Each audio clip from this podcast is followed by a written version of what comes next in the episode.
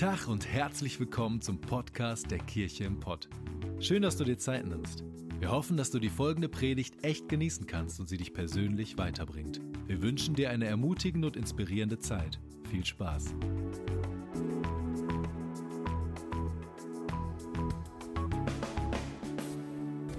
Einen wunderschönen guten Morgen von meiner Seite. Mein Name ist Renke Bohlen und ich bin der Pastor dieser Kirche. Schön, dass du da bist.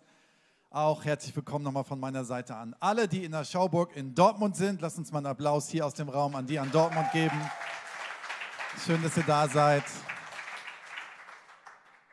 Und ähm, ja, es fühlt sich wieder gut an, dass wir in einem Raum sind mit Worship Band, mit Technikern.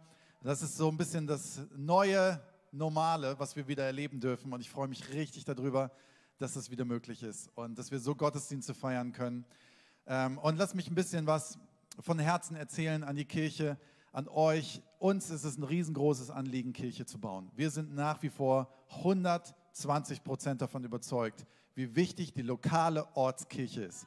Dass Menschen sich versammeln, dass wir was Gutes tun, dass wir für Kinder, für Jugendliche da sind, dass wir Gottesdienste feiern, dass wir Kleingruppen bauen, dass wir all diese Sachen machen, die wir gerade machen. Und deswegen ist es so unfassbar schön, dass wir hier sind. Und ich möchte einfach mal, dass ihr einen Applaus gebt für die Menschen, die heute Morgen um 5.30 Uhr angefangen haben, das Ding hier zu bauen. Komm, lass uns mal einen Applaus geben.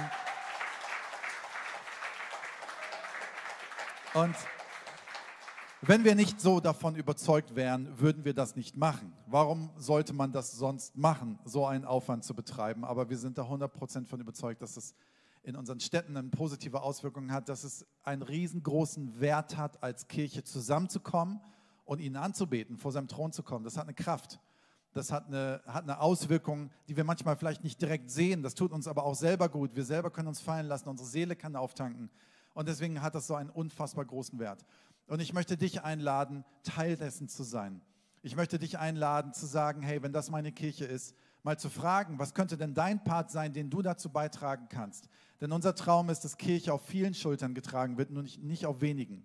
Und vielleicht kann, sagst du, hey, ich kann, ich kann Sonntagmorgens irgendwie Kuchen backen, ich kann Sonntagmorgens vielleicht irgendwo helfen, mit anzupacken.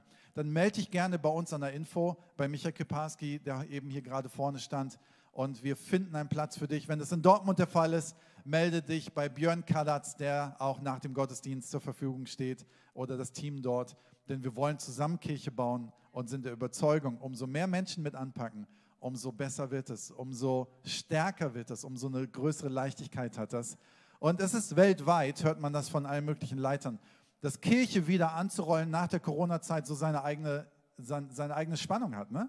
Wir alle sind es gewohnt, sich nicht morgens duschen zu müssen, um Gottesdienst zu schauen und den Laptop aufzuschlagen. Und herzlich willkommen an alle, die gerade online dabei sind. Ihr habt eure Berechtigung, dass ihr da seid und schön, dass ihr überhaupt dabei seid. Das ist richtig cool, aber man muss sich wieder gewöhnen, aufzustehen. Man muss sich wieder gewöhnen, zu sagen, so, ich guck mal, ob ich noch ein gebügeltes Hemd zu Hause habe oder ist auch egal, du kannst ja kommen, wie du willst. Ähm, zu sagen, ich komme und ich bin vielleicht sogar bereit, einen Teil dazu beizutragen. Das ist, wir haben versucht, für unsere Tochter einen Verein zu finden, wo sie Feldhockey anfängt zu spielen. Es gibt keine Trainer. Und das ist, ist es weltweit überall so gerade, dass es eine Herausforderung ist. Aber ich denke, wir als Kirche sollten vorweggehen und sagen, hey, lass uns mal vorleben, weil wir wollen es vorleben, wieder aktiv dabei zu sein und feel free, dich, dich zu beteiligen, wenn das dein Zuhause ist, auch finanziell zu sagen, hey, ich gebe meinen Teil dazu bei. Ich, ich zahle regelmäßig vielleicht einen Dauerauftrag, um diese Kirche stark zu machen, denn wir wollen das bauen, was wir bauen. Wir wollen, wir wollen, wir geben jeden Monat mehrere Tausende von Euro weg an gute Einrichtungen. Wir wollen das weitermachen, aber wir brauchen dich, wir brauchen uns, wir brauchen die Gemeinschaft und das hat eine Stärke. Und heute brauche ich dich, denn ich predige über ein Thema, wo ich mich im Nachhinein gefragt habe, warum habe ich mir dieses Thema gesetzt? So, deswegen bete ich jetzt. Jesus, ich danke dir für diesen Morgen. Ich danke dir für die Kirche, die lebt. Ich danke dir für so viele Menschen, die hier sind und sich beteiligen. So viele Menschen, die hier sind, die vielleicht auch einfach auftanken wollen, die für ihre Seele es brauchen, heute Morgen hier zu sein. Und ich möchte dich bitten, dass du uns Antworten gibst auf Fragen, die wir haben, dass du uns begegnest und ich möchte dich bitten, dass du uns hilfst zu verstehen, was es bedeutet, ähm, was, was du denkst über Politik, was du denkst, dich zu beteiligen, was du darüber denkst, was unser Land gerade braucht. Und ich möchte dich bitten, dass du mir gnädig bist und dann mit uns allen und zu uns sprichst. Amen. Amen. Falls du nicht weißt, warum ich so ein Vorwort gemacht habe, das Thema heute ist, was sagt Jesus, das ist unsere, unsere Serie, was sagt Jesus zu verschiedenen Themen. Letzte Woche war es zum Thema, was sagt Jesus zu Glaubenszweifeln, ein sehr, sehr spannendes Thema. Und heute geht es darum, was sagt Jesus zu Politik. Ha, ich erzähle euch heute, was hätte Jesus gewählt? Nicht. Nicht. Ich weiß, alle haben auf diese Antwort gewartet und sind deswegen heute Morgen hergekommen. Aber so einfach ist es nicht. Wenn, es hat keinen Sinn, dass die Kirche erzählt, was wir zu wählen haben. Denn wir haben einen freien Willen. Wir sind Menschen, die einen Kopf, einen Verstand bekommen haben. Und Jesus hat ja auch nicht in der Bibel gesagt, wählt die oder die Partei, so, weil er damals die Partei noch gar nicht kannte. Er lebte unter einer römischen Herrschaft oder Besetzung und hatte gar nicht die Wahl damals zu wählen. Das muss man als allererstes mal sagen. Herzlichen Glückwunsch. Wir leben in Deutschland und wir dürfen wählen. Wir dürfen uns beteiligen. Wir dürfen etwas zu beitragen. Wir sind nicht hoffnungslos ausgeliefert. Wenn jemand sagt, ja immer die da oben, wer sind denn die da oben? Wir alle sind in der Demokratie und können uns beteiligen. Und erstmal herzlichen Glückwunsch dazu und ich möchte dich bitten, geh wählen. Es ist eine extrem wichtige Wahl. Ich glaube, historisch und geschichtlich sind wir an einem Punkt, gerade nach der Corona-Zeit, dass wir uns beteiligen, dass wir wählen gehen, dass wir vernünftig überlegen, uns die Wahlprogramme anschauen und dass wir uns überlegen, was können wir wählen, wo haben wir das Gefühl, da können wir unser Vertrauen hineingeben. Aber das Schlimmste ist nicht, die falsche Partei zu wählen. Das Schlimmste ist, nicht zu wählen. Das Wichtigste ist, dass wir uns beteiligen und dass wir unser Häkchen machen an dem Punkt, wo wir mit Gott ausgemacht haben, dass wir das Gefühl haben, das ist das Richtige. Das vorweg, jetzt könnte ich Amen sagen und habe zu dem Thema, was würde Jesus wählen, alles gesagt. Ich möchte euch mal unabhängig von der Bibel ein paar Hilfen an die Hand geben. Es gibt so im Internet verschiedene Tools, die wir uns anschauen können. Da gibt es einmal den Wahlomaten. So, ich will euch einfach mal ein bisschen equippen hier. Wie können wir denn vernünftig dazu kommen, was wir wählen sollen? Falls du sowas noch nicht gehört oder gesehen hast, der Wahlomat bietet verschiedene Fragen, die du beantworten kannst. Das ist anonym, keine Angst. Da steckt kein großer Guru da dahinter, der versucht herauszufinden, wer du bist und was du wählen würdest, um dir dann später irgendwie eine Waschmaschine zuzuschicken, sondern das ist erstmal nur für dich, um herauszufinden, wer würde, welche Partei würde zu dir passen. Das heißt, du wirst durch Fragen geführt, was denkst du zu dem Thema, zu Klimapolitik und zu, keine Ahnung, fährt man 130 jetzt auf der Straße oder nicht oder was auch immer.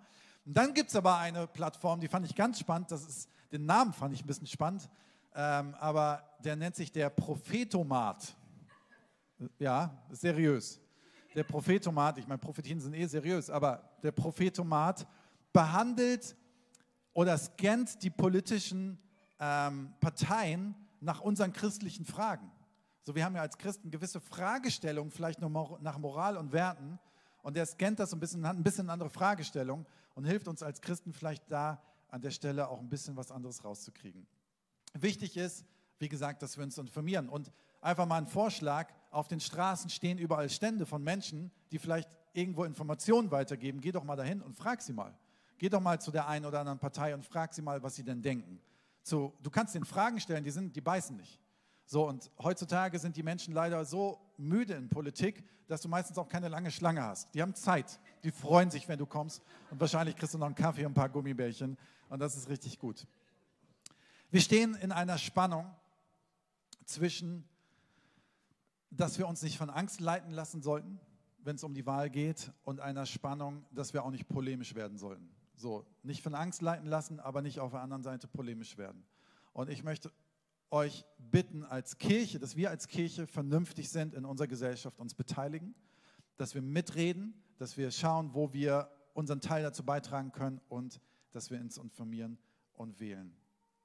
Gefühlt leben wir im Moment, und das muss man sagen, weltweit, und wir stehen gerade von den wichtigsten Bundestagswahlen, aber weltweit leben wir in einer Verwirrung, so würde ich es mal bezeichnen. Wir leben in einer, ich weiß doch überhaupt nicht mehr, was wer wo entscheidet. Entscheidet jetzt ein Virologe, entscheidet jetzt irgendein Wissenschaftler, entscheidet dann Politiker, entscheidet was entscheidet. Und wir haben so viel Änderung von Woche zu Woche, wenn du eine Kirche leitest, dann musst du von Woche zu Woche jemanden fragen und überlegen, was dürfen wir denn jetzt und was dürfen wir nicht. Und so geht es uns ja persönlich auch. Das heißt, Politik ist gefühlt noch nie so nahe gekommen wie in den letzten Monaten. Und wir hören dann aus China irgendwie eine Immobilienblase platzt und wir hören die verschiedensten Dinge aus Afghanistan und wir hören hier und da was und fragen uns, wow, wa, wo, wird das alles gut gehen? Und wen kann ich dafür wählen? Aber umso wichtiger ist, dass wir in dieser Verwirrung lernen zu vertrauen. Und das möchte ich gerne mal hier reinsprechen. Lass uns doch mal wieder lernen zu vertrauen. Unser Land und unsere Welt ist mittlerweile davon geprägt, dass wir Misstrauen haben, weil wir immer denken, irgendjemand entscheidet was auf Grundlage von falschen Daten oder falschen Agenda. Wie wäre es mal mit Vertrauen? Ich glaube, unsere Welt muss wieder lernen zu vertrauen. Und die Menschen, die sie leiten, müssen lernen auch wieder, dass sie vertrauenswürdig sind. Keine Frage, in beide Richtungen. Ich möchte euch ganz gerne ähm, mit euch natürlich in die Bibel schauen heute Morgen. Und wir würden nicht nicht äh, dieses Thema nennen, was würde Jesus über Politik sagen, wenn wir nicht wirklich die Bibel anschauen. Aber eine Sache ist wichtig, es gibt keine christliche Politik. Es gibt keine christliche Politik, sondern es gibt nur eine Politik, die auf Grundlage von christlichen Werten und Menschenbild vielleicht geprägt sein kann. So, unsere Politik ist unabhängig davon. Unser, unser Grundgesetz macht es schon, gibt es schon vor, dass es unabhängig ist von irgendeiner Religion. Aber trotzdem müssen wir eine Sache sagen, und das in unserem Grundgesetz haben unsere Gründungsväter etwas mit hineingenommen, was für uns extrem gut ist zu hören. Und ich glaube, manchmal wissen wir das gar nicht, deswegen möchte ich das gerne anbringen. In der Präambel des Grundgesetzes heißt es folgendes, in Verantwortung vor Gott und dem Menschen. In Verantwortung vor Gott und dem Menschen ist dieses Grundgesetz geschrieben. So, warum steht das dort drin? Weil die Gründungsväter dieses Grundgesetzes aus einer Zeit kam, wo Hitler regiert hat und gesagt haben, nie wieder darf das Heil eines Menschen zugeschrieben werden. Nie wieder dürfen wir uns unter ein Heil eines Menschen und unter Führung eines einzelnen Menschen setzen. Und ich finde die Spannung interessant, die da drin steht. In Verantwortung vor Gott, das heißt irgendwas außerhalb von mir, an den Gott, den wir glauben, ist damit gemeint, an den Schöpfer, an den Gott Israels, an den Gott, der seinen Sohn geschickt hat, der ist hier gemeint, ist nicht irgendein Gott gemeint. Und dem Menschen. Das heißt, das Grundgesetz muss dem Menschen gerecht werden. Und dann geht es weiter in Artikel 1, Vers 1. Die Würde des Menschen ist unantastbar. Die Würde des Menschen ist unantastbar. So, wenn wir grundsätzlich vielleicht sagen, boah, wir haben Angst, was unsere Politik macht, dann müssen wir in Deutschland ganz kurz mal Luft holen und sagen, wir haben eine sehr komfortable Situation. Denn wir haben ein Grundgesetz und das wird auch nicht irgendwie mal schnell gekippt durch irgendeine Abstimmung im Bundestag. Das ist ein Grundgesetz, was festlegt, wir sind in Verantwortung vor Gott und die Würde jedes, jedes einzelnen Menschen. Das ist auch wichtig zu sagen. Egal, ob er nach meinem Wert lebt oder nicht. Jedes Menschen ist unantastbar. So, und das, diese Spannung ist etwas, was er, ganz ehrlich mir auch eine Ruhe gibt. Zu sagen, jede Partei muss sich danach halten. Und wenn eine Partei sich nicht danach hält, dann kriegt sie wahrscheinlich ganz schön Feedback. So, das mal als Grundlage. Und ich hatte so das Gefühl, es ist gut, dass wir uns mal aufklären, weil kennen wir auswendig unser Grundgesetz oder manchmal nicht. Ne? Wir haben vielleicht schon mal das gehört, aber das ist erstmal, erstmal diese Parameter, in denen wir stecken. So, nun was, was heißt das denn jetzt näher? Ich glaube, dass wir als Christen ein, ein christliches Menschenbild haben aus der Bibel. Und dass wir dieses christliche Menschenbild auch nehmen dürfen, um für unsere Entscheidung einen Filter dran zu setzen und zu sagen, aus dieser Sicht schaue ich mir auch Parteien an und aus dieser Sicht möchte ich auch, dass mein Land geprägt wird. So, die Bibel ist sehr deutlich, dann komme ich nachher noch dazu. Jesus hat niemals gesagt, es wird eine Theokratie geben. Das heißt, das wird einen Gottesstaat geben. Das ist nicht die Bibel. Die Bibel sagt immer, ihr seid in der Welt, aber ihr seid nicht von der Welt. So, ihr seid, ihr gehört auch noch zu was anderem. Aber trotzdem ermutigt uns die Bibel, unsere Verantwortung gerecht zu werden. In Galater 5, Vers 1 heißt es, zur Freiheit hat Christus uns befreit. Das prägt unser Menschenbild, Freiheit. Die Würde des Menschen, eines jeden Menschen, ist erstmal Freiheit. Ich, ich bin ein Mensch, der in Freiheit entscheiden darf, der in Freiheit wählen darf. Und ich möchte so ein paar Punkte nennen, die aus meiner Sicht von da geprägt sind. Und dann bin ich schon beim ersten Punkt, das ist eben unser Menschenbild sagt, dass Freiheit, dass Politik Freiheit geben muss. Jetzt muss man aber Folgendes dazu sagen, und das sagt eben auch in unserem Land, es gibt eine Religionsfreiheit. Wir Christen haben nicht zu diktieren, was Menschen zu glauben haben. Das gehört auch zu der Freiheit. Denn jede Freiheit hat auch eine Verantwortung und einen Rahmen. Das heißt auch, dass Menschen auswählen dürfen, welche Sexualität sie haben. Das muss ich ganz ehrlich hier sagen. Die Freiheit hat Gott uns Menschen als allererstes gegeben, dass wir wählen dürfen. Dass wir eine Partei wählen dürfen, dass wir eine Religion wählen dürfen und dass wir Dinge in unserem Leben wählen dürfen. Das ist natürlich nicht vielleicht nach unseren Werten immer alles, aber diese Freiheit ist grundsätzlich da. Freiheit hat eine Verantwortung, dass wir gut damit umgehen und sie hat auch Grenzen. Grenzen hat sie da, wo sie Schaden nimmt an Menschen. Das ist ganz wichtig zu sagen. Bei aller Freiheit, die wir haben, hat sie eine Grenze da, wo wir Schaden am Menschen oder an unserer Umwelt nehmen. Das Zweite, was unser christliches Menschenbild prägt, ist Schutz von Minderheiten. Schutz von Minderheiten. So, das heißt, wir müssen, können nicht sagen, es gibt nur die, die alle ganz stark sind und für die sind wir, sondern es gibt Minderheiten. Es gibt Menschen, die, die vielleicht ein bisschen anders denken als wir. Es gibt Menschen, die, die ähm, wir, wir stehen ein für Frauenrechte, wir stehen ein für verschiedene Rechte, für Kinder, für Frauen, für Menschen, die vielleicht am Rand stehen. Wir treten ein für Menschen, die ähm, vielleicht geflohen sind. Wir treten ein für Minderheiten. So, der dritte Punkt ist Schutz der Schöpfung. Ganz klar. Ganz klar. Und ich glaube, da müssen wir, musst du nicht blind sein, um, um das zu sehen, wie wichtig das ist, dass wir unsere Umwelt schützen. Und das ist schon von Anfang an in der Bibel angelegt. angelegt. Ganz am Anfang der Bibel heißt es, macht euch die Erde untertan, macht euch die Erde, verwaltet die Erde als Gärtner und Hirten. Geht gut mit ihr um. Und so ein Vergleich, das hat Tobi Teichen letztens in, einer, in einem Vortrag gesagt, er sagte, stell dir vor, du hast einen eigenen Garten, der ist irgendwie 30 Quadratmeter groß, ist nicht die Welt, aber jemand kommt an und müllt den zu. Dann würdest du sagen, hey, Moment mal, was machst du denn da mit meinem Garten? Das geht nicht, ne? Aber Gott sagt, die Welt ist euer Garten. Und so wie du einstehst für deinen eigenen Garten, steh auch für die Welt ein. Das heißt, wir haben eine Verantwortung für die Schöpfung. Viertens, Schutz von Leben. Wir haben eine Verantwortung für Schutz von Leben. Und da gibt es natürlich viele Themen und man muss auch dieses Thema Abtreibung damit hineinbringen.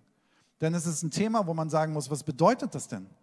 Was bedeutet es denn, dass vielleicht eine Frau entscheidet, und ich möchte nicht urteilen, warum sie so entscheidet, aber dass sie vielleicht sagt, okay, ich beende ein Leben in mir. Und wir müssen einfach sagen, da gibt es eine DNA, ein Leben in dir, worüber wir nicht entscheiden können, weil es ist ein von Gott geschenktes Leben. So, was müssen wir aber machen? Wo haben wir denn eine Verantwortung bei Schutz für Leben, dass wir uns um Frauen kümmern, die vielleicht sagen, ich bin überfordert damit? Ich komme an eine Situation, wo ich nicht damit klarkomme.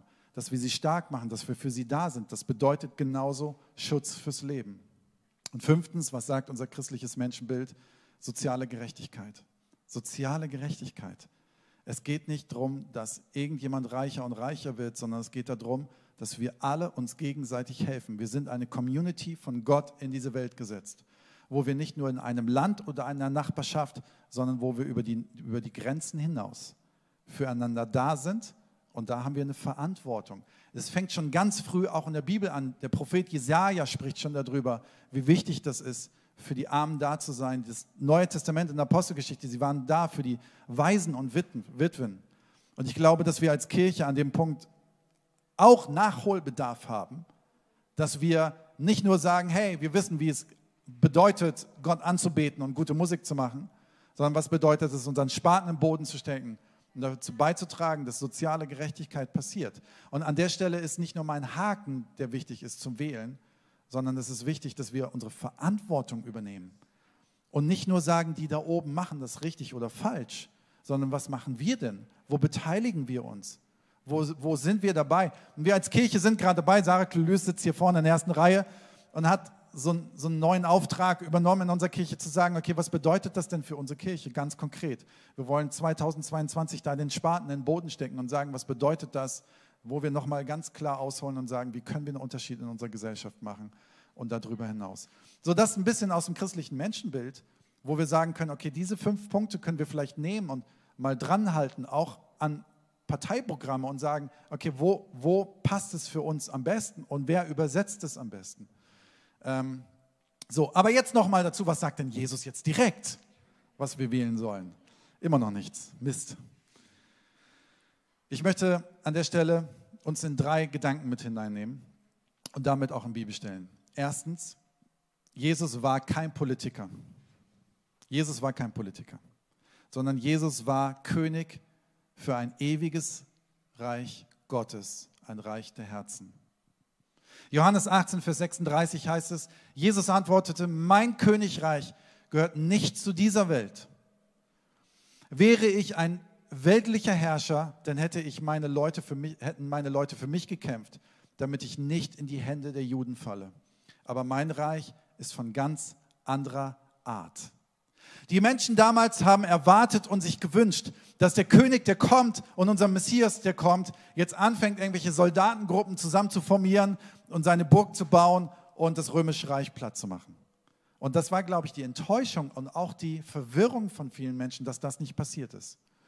Aber hier ist eine Sache wichtig zu sagen. Jesus ist nicht gekommen, um eine neue politische Partei aufzumachen, sondern er ist gekommen, um durch Liebe unsere Welt zu durchdringen.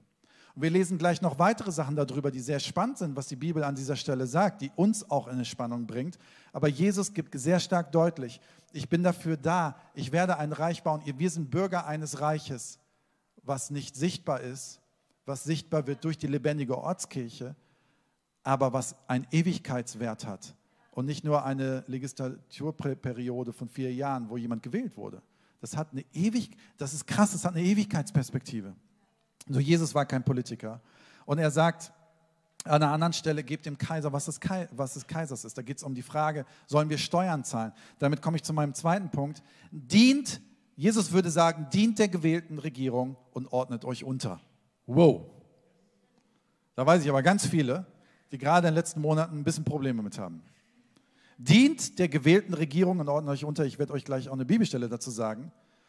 Grundsätzlich muss man dazu sagen, ja, wir dürfen denken und wir dürfen hinterfragen. Ja, wir leben in einer Demokratie, wir dürfen uns sogar beteiligen.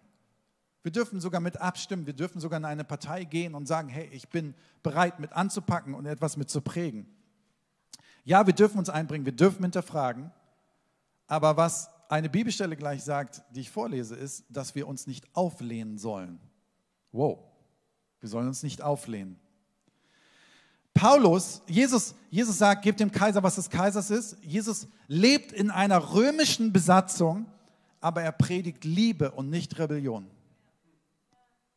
Das heißt, sein Tool, wie er die Welt verändert, ist nicht durch Rebellion, sondern eigentlich unterm Radar durch Liebe, die eine viel größere Auswirkung hat. Genauso Paulus. Paulus erlebte körperliche Misshandlung aufgrund seines Glaubens. Er predigte aber trotzdem Glaube und Liebe. Er selber hat die Christen mal verfolgt. Er war sogar auf der anderen Seite. Aber er, er, er lebt da drin, dass Christen verfolgt werden. Und er sagt, rebelliert nicht, sondern geht durch Liebe und Glauben. Super interessant. Römer 13, 1 bis 2. Und das solltet ihr euch gut durchlesen. Das steht in der Bibel. Das ist jetzt nicht irgendwas von mir ausgedacht, das steht so wortwörtlich in der Bibel. Jeder soll sich der Regierung des Staates, in dem er lebt, unterordnen. Denn alle staatliche Autorität kommt von Gott und jede Regierung ist von Gott eingesetzt. Dem Staat den Gehorsam zu verweigern, heißt also, sich der von Gott eingesetzten Ordnung zu widersetzen. Wer darum dem Staat den Gehorsam verweigert, wird zu Recht bestraft werden. Autsch. Autsch im Sinne, wo ich sage, wie? Soll ich jetzt blind einfach alles machen, selbst wenn die Mist machen? Das ist hier wichtig zu unterscheiden. Nochmal, um den Kontext zu erklären. Jesus und Paulus leben in einer Situation, da ist das, was wir in welchem System wir politisch leben. Easy peasy. Die lebten wirklich in einer Diktatur und Unterdrückung. und sagen trotzdem sowas, ordnet euch ein. So, was ist damit gemeint? Ich glaube, was Sie damit meinen, ist, dass wir, wenn es um politische Themen geht, uns unterordnen und einordnen sollen. Dass wir Teil der Gesellschaft sein sollen. Dass wir mitmachen sollen. Wir sollen kein Gottesstaat im Staat gründen und sagen, damit haben wir nichts zu tun. Unser politischer Staat ist das Reich Gottes. Nein, Jesus und Paulus sagen ganz klar, diesen politischen Staat wird es nicht geben. Ihr seid in dieser Welt, aber nicht von dieser Welt. Aber seid in dieser Welt Teil dessen, denn wenn ihr Teil dessen sein könnt, könnt ihr es viel besser verändern. Wenn ihr Teil dessen seid, könnt ihr es viel besser verändern, als wenn ihr euch hinstellt und sagt, ich will damit nichts zu tun haben. Jetzt gibt es natürlich immer diese Vergleiche, so was ist denn mit der, dem Zweiten Weltkrieg? Was ist denn mit den Christen Bonhoeffer, die aufgestanden sind und haben dagegen gekämpft? Ich glaube, es gibt einen Unterschied zwischen einer politischen Unterordnung und einer grundsätzlichen Schöpfungsordnung. Wenn die verletzt wird und das Grundrecht unseres und die Grundordnung unserer unseres Staates, wie es festgelegt in Verantwortung vor Gott und den Menschen. Und die Würde des Menschen ist unantastbar. Da können wir aufstehen und sagen, so nicht. Hier nicht. Da haben wir einen Wert, den wir leben müssen. Und den dürfen wir auch laut aussprechen. Das heißt, wir haben Kernwerte, nach denen wir uns orientieren. Aber trotzdem sind wir Teil der Gesellschaft und vertrauen der gewählten Politik, unter der wir stehen. Das hören nicht manche so gerne, weil sie sagen, ich muss alles hinterfragen. Die wollen nur mein Schlechtes. Ich möchte an dieser Stelle gerne mal was sagen. Und das ist meine ganz persönliche Meinung. Ich glaube, dass Vertrauen, mit Vertrauen wir weiterkommen als mit Misstrauen. Ich glaube, dass nicht jeder Politiker es immer nur gut meint. Ich glaube, dass manche Politiker es vielleicht sogar auch nur um sie selber geht. Aber ich glaube, dass im Groben unsere Politik in Deutschland vertrauenswürdig ist und wir vertrauen können. Und ich glaube, dass Vertrauen zu schenken immer etwas zurückkommt. Und nochmal mit der Klammer, ja, wir dürfen hinterfragen, ja, wir dürfen unsere Werte sagen, aber es ist eine Spannung, in der wir leben. So, und jetzt kommt mein dritter Punkt, der aus meiner Sicht der wichtigste ist für uns Christen, den die Bibel uns sehr deutlich sagt in 1 Timotheus 2, Vers 2.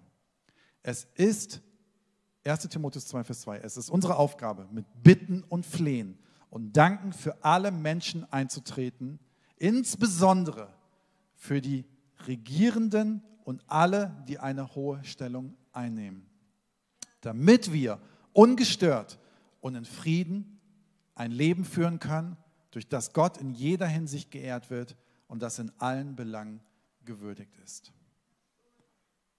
Nochmal, es ist unsere Aufgabe, mit Bitten und Flehen und Danken, insbesondere für die Regierenden einzutreten.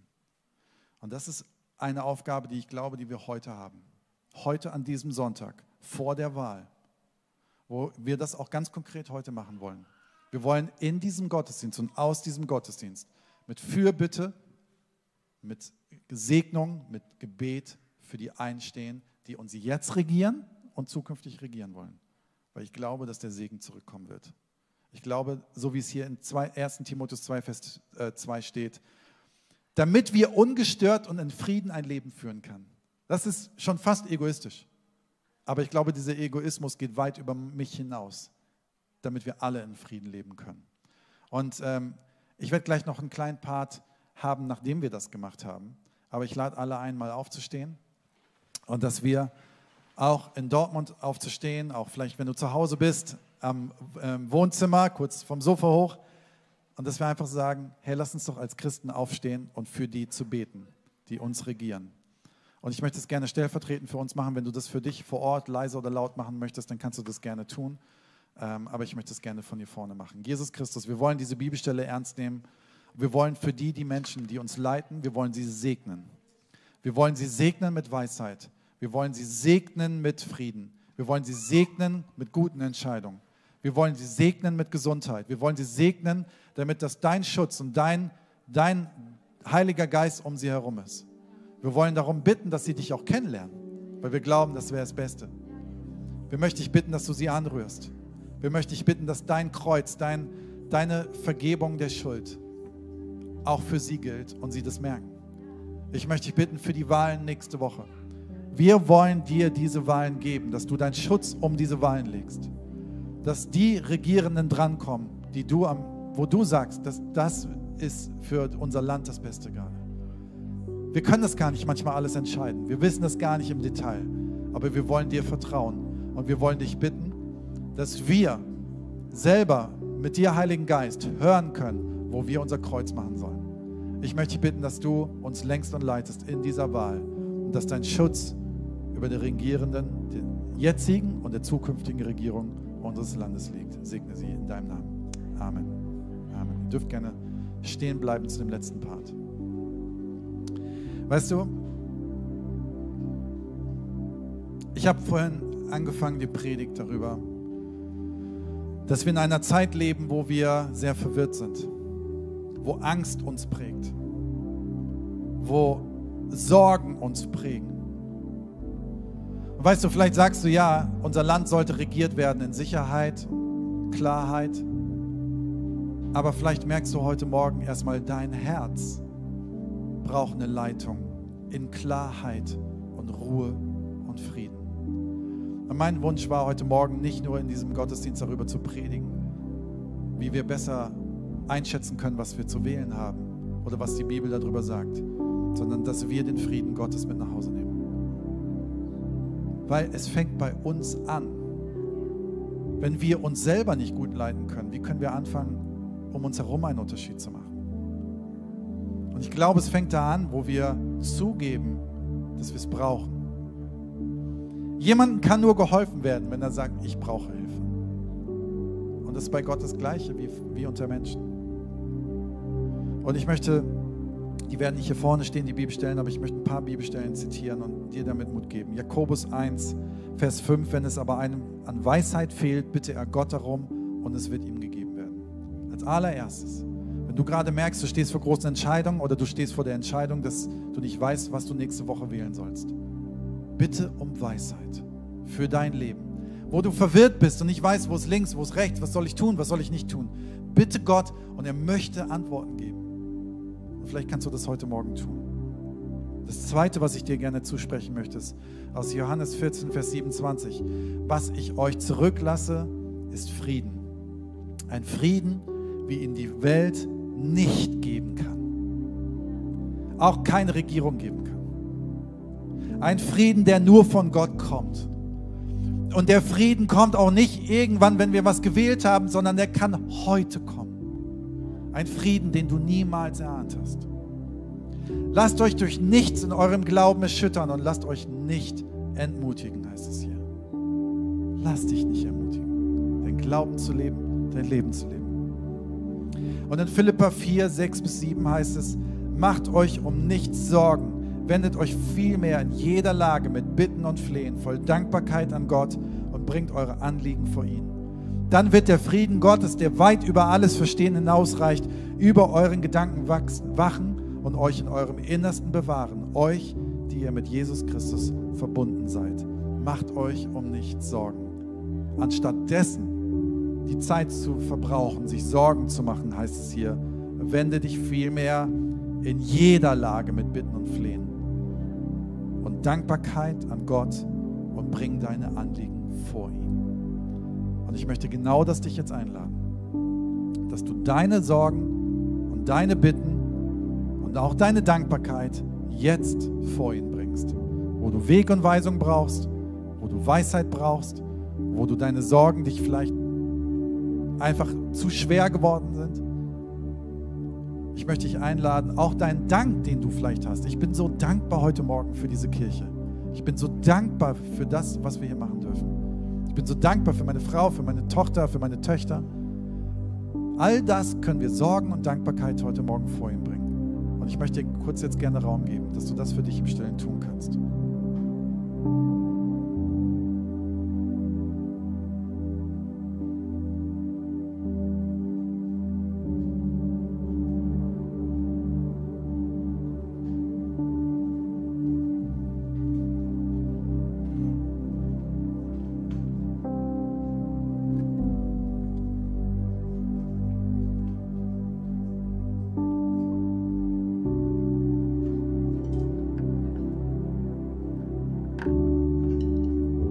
Jesus Christus, wir geben dir unsere Sorgen. Und wir wissen, dass dir das nicht zu schwer ist, sondern dass du das nimmst und uns erleichtern möchtest. Und wenn jetzt heute Morgen hier jemand im Raum ist, der sagt, ich habe Sorgen, die ich heute Morgen ans Kreuz werfen möchte. Ich brauche Jesus. Dann lade ich dich ein, kurz deinen Arm zu heben, weil ich möchte einfach für dich beten. Das ist vielleicht ein äußeres Zeichen für deine Seele, dass du einfach sagst, ich bekenne Gott nicht vor den Menschen hier, sondern vor Gott. Ich brauche, ich brauche, ich habe zu viele Sorgen gerade in mir. Ich brauche gerade, ich brauche gerade Erleichterung. Ich brauche gerade Jesus in irgendeinem Part meines Lebens. Wenn das in deinem Leben so ist, dann streck dich kurz aus. In Dortmund, hier im Raum, online. Und Jesus, ich danke dir für jeden, der gerade bekennt, dass er Hilfe braucht, weil ich glaube, das ist der beste Schritt, um geholfen zu werden. Ich möchte dich bitten, dass du sie segnest. Ich möchte dich bitten, dass du die Sorgen nimmst, dass du Zuversicht eintauscht dagegen und Frieden eintauscht, dass du Frieden zurückgibst. Und danke, dass unsere Sorgen wir jetzt auf dich werfen dürfen. Und ich möchte dich bitten, dass wir Frieden haben in unserem Herzen, dass wir Weisheit in unserem Herzen haben und dass du uns längst und leitest in den nächsten Tagen. Danke, dass du gut bist und danke, dass wir zu dir kommen können. Und wir leben dich, Jesus Christus, und wir wollen dir jetzt die Ehre geben. Wir wollen jetzt zu dir singen. Wir wollen dich auf den Thron setzen, denn du regierst unsere Welt. Danke, Jesus, dafür. Wir hoffen, dass dir die Predigt weitergeholfen hat. Wenn du Fragen hast, schreib uns einfach an info@kircheimpod.de. Fühl dich auch herzlich eingeladen, uns persönlich kennenzulernen. Für alle weiteren Infos zum Leben unserer Kirche besuche unsere Website oder folge uns auf Instagram. Wir wünschen dir noch eine geniale Woche. Glück auf!